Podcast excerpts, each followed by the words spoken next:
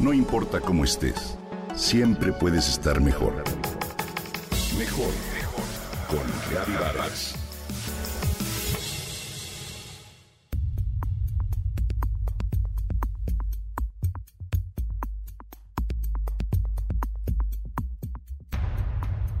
La mayoría de los sazonadores que consumimos a diario tienen glutamato monosódico. ¿Pero qué es? Tiene diversos alias con los cuales logra camuflarse ante la mirada inquisitiva de quienes ya conocemos sus terribles efectos y buscamos evitarlo a toda costa.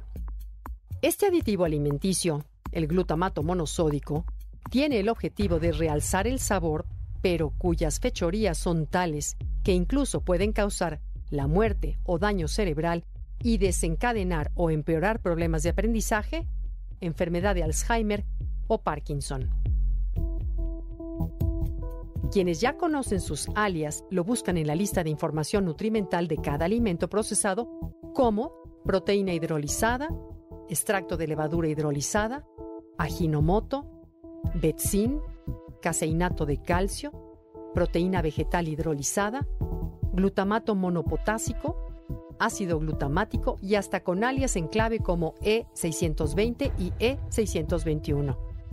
Fue extraído por primera vez por el científico japonés Kikunaue Ikeda a partir de algas. Su forma química es 78% ácido glutámico, 21% sodio y 1% de diversas sustancias. Su ácido glutámico resulta ser el mismo neurotransmisor que utilizan tu cerebro, sistema nervioso y páncreas. Aparece de forma natural en muchos alimentos de la naturaleza, principalmente quesos curados, carnes, leches y tomates maduros. Puede obtenerse a través de la fermentación de una bacteria en la caña de azúcar y los cereales. Sus defensores argumentan que este producto facilita la cocción de alimentos y favorece la digestión al incentivar los jugos gástricos y la producción de saliva en el organismo.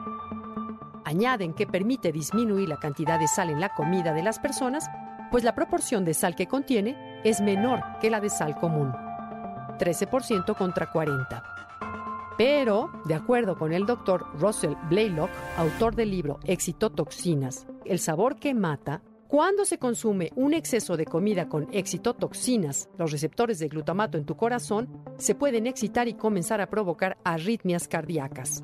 Si a eso agregas que los niveles de reserva de magnesio son bajos, como en el caso de los deportistas, los receptores de glutamato se tornan tan sensibles que incluso pequeñas cantidades de excitotoxinas pueden ocasionar la muerte.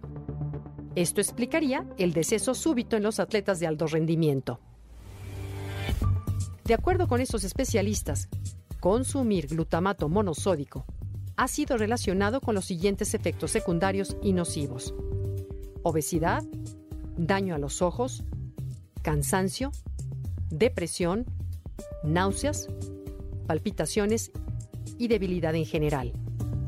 Asimismo, los estudios relacionan el consumo de este ingrediente con las ansias de comer alimentos dulces señalan que el consumo de este aditivo altera los mecanismos en el cerebro y por ello despierta una obsesión por la comida rica en carbohidratos simples como pan, caramelos y helados. En la práctica no se puede prescindir de este ingrediente, ya que de forma natural se halla en diversos alimentos, pero sí se puede regular su consumo como aditivo alimentario y reducir las cantidades que consumimos. Por eso es importante que leas las etiquetas de los alimentos procesados que compras, que estés atento a los nombres con los que el glutamato monosódico se conoce y procures llevar una dieta balanceada lo más natural y equilibrada posible. Esto seguro te llevará a vivir mejor.